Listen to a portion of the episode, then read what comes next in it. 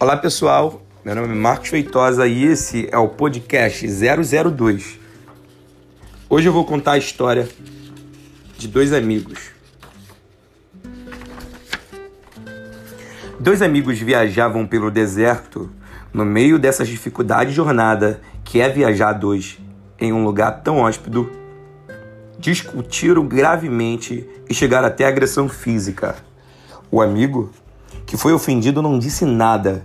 Ele intensificou a tensão, apenas escreveu na areia: Hoje, o meu melhor amigo me bateu no rosto. Havia uma jornada a completar e eles seguiram a viagem. Depois de algum tempo, chegaram a, uma, chegaram a oásis, a um que fresco depois de uma longa jornada.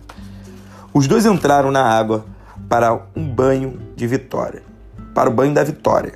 Ali um amigo que havia levado um tapa na cara anteriormente começou a se afogar. Um amigo que havia agredido arriscamente a própria vida mergulhou e salvou sem pestanejar. Ao recuperar-se do susto, o amigo que antes estava ofendido pegou o canivete e escreveu numa pedra: Hoje, o meu melhor amigo salvou a minha vida.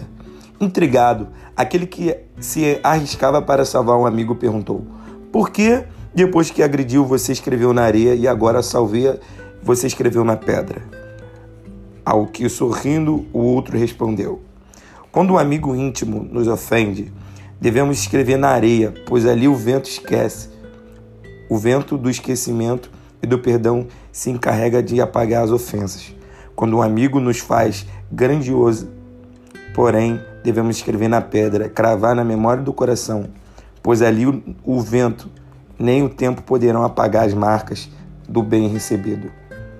Moral da história: até os amigos íntimos podem errar em relação a você.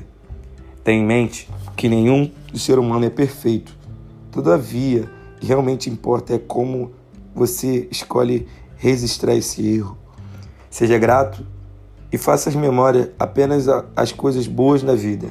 Não só prenda o que acontece de negativo. Permita que esse todo mal seja levado pelo vento e pelo perdão.